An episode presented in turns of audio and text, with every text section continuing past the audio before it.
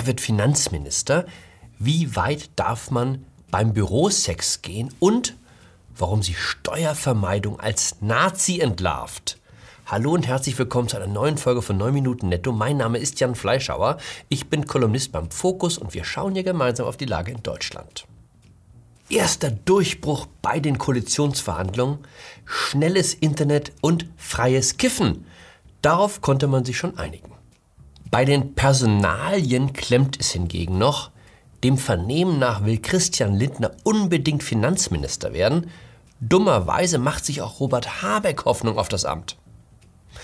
Bei Koalitionsverhandlungen ist traditionell zunächst die größte Partei am Zug, dann geht es weiter nach Stimmenanteil. Also, SPD nimmt Kanzler. Dann sind die Grünen dran. Da ist jetzt die Frage, entscheiden Sie sich für eine Außenministerin Annalena Baerbock oder einen Finanzminister Robert Habeck? mit allen Zumutungen, die es für andere bedeutet und die es für uns bedeutet. Wenn wieder die Frauenkarte zieht, darf die FDP entscheiden und es wird Lindner. Wenn ich einen persönlichen Wunsch zu Personalfragen äußern dürfte, dann wäre es Agnes Strack-Zimmermann als Verteidigungsministerin. Schauen Sie hier. Haben Sie gedient? Nein. Altes Weichei. Ja, was machen wir jetzt? Würden Sie? Ich meine, das sucht man jetzt ja jeden Mann, jede Frau. Könnten Sie sich das vorstellen? Jetzt ja, noch mal? Also ich bin äh, gut für den Volkssturm. Also wenn nichts mehr reicht, ja. dann äh, kommen Frauen 60 plus. Und dann, Leute, vor allen Dingen Russen, passt auf, was Sache ist. Matthias Döpfner, der Vorstandschef des Springer-Konzerns, sammelt weibliche Akte. Über die Jahre hat er eine Auswahl an Bildern nackter Frauen zusammengetragen, die ihresgleichen sucht. Ein Bekannter berichtete mir von einer Party im Hause des Verlegers, bei der ein Blick auf die Bilder bei einer Reihe älterer Damen deutliches Erröten hervorgerufen habe. Ziemt sich eine solche Sammlung für den Vorsitzenden eines der größten Medienkonzerne der Welt?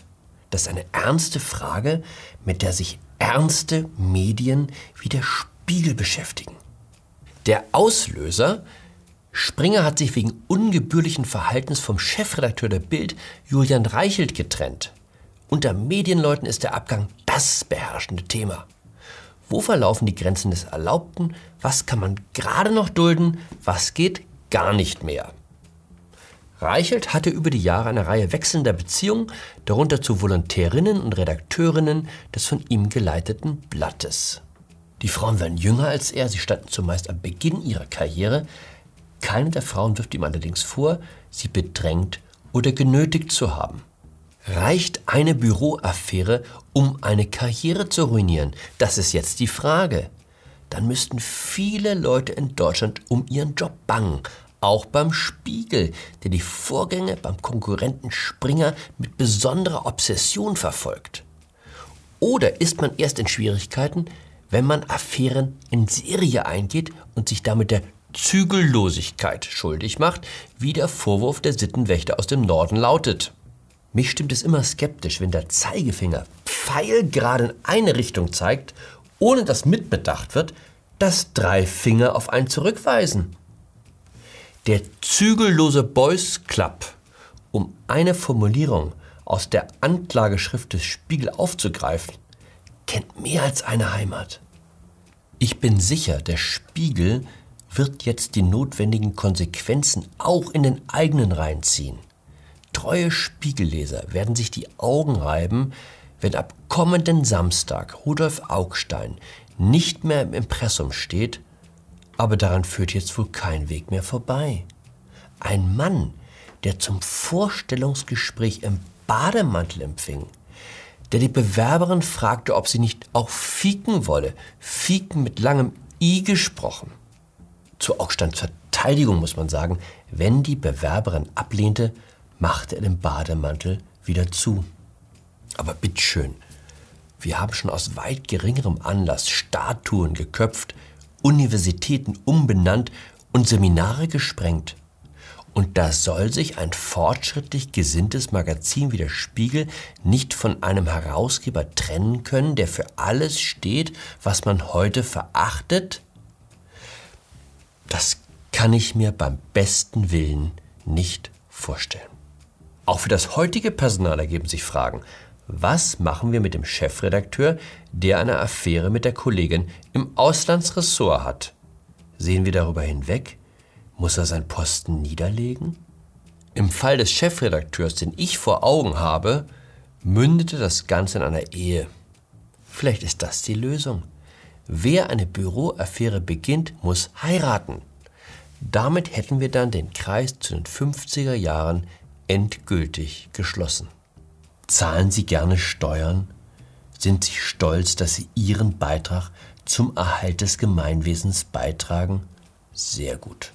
Am besten, Sie behalten das auch nicht länger für sich, sondern legen ein öffentliches Bekenntnis ab, sozusagen eine Art patriotischen Gruß, im Supermarkt, an der Tankstelle, beim Begleichen einer Handwerksrechnung. Jedes Mal sagen Sie, Yes, I pay.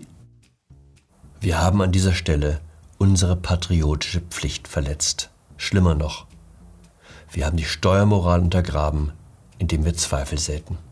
Wir haben in dieser Sendung vorgerechnet, wie viel beim Tanken eines Liters Benzin an den Staat geht. Bei 1,60 Euro sind es 99 Cent. Nun ja, werden Sie sagen, das sind doch Fakten. Nein, das ist rechtsradikales Framing. Wer sagt, der Staat profitiere am Benzin, betreibt das Spiel der Rechtsradikalen, sagt mein langjähriger Kolumnistenkollege Christian Stöcker einmal seine Steuern nicht gezahlt und man ist Nazi. So schnell geht das. Ist ja eine ganz seltsame Sache mit den Steuern.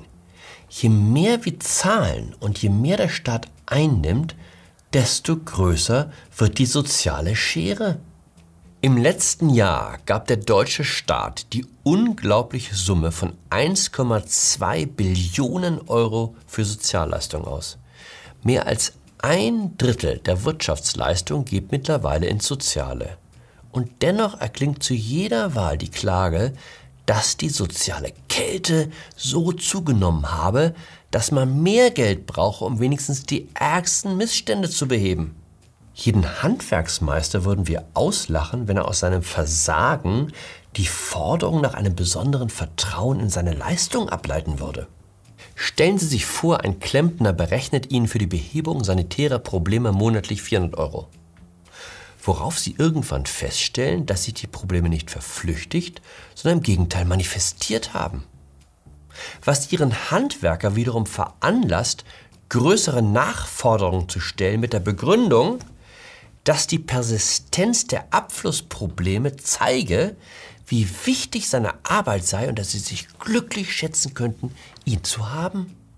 Das ist exakt das Prinzip, nach dem der deutsche Umverteilungsstaat funktioniert. 1,2 Billionen Euro an Sozialausgaben, aber in den Schulen regnet es durch die Decke und die Polizisten müssen sich Teile ihrer Uniformen selbst kaufen. Wenn Sie mich fragen, ist es höchste Zeit, den Sachwaltern des Sozialen die Mittel zu kürzen, statt ihnen immer mehr zu geben. Aber psst, nicht so laut, sonst kommt noch der Verfassungsschutz und knipst uns hier die Lichter aus. In dem Sinne, bleiben Sie ehrlich, bleiben Sie monogam, bleiben Sie mir gewogen, Ihr Jan Fleischhauer.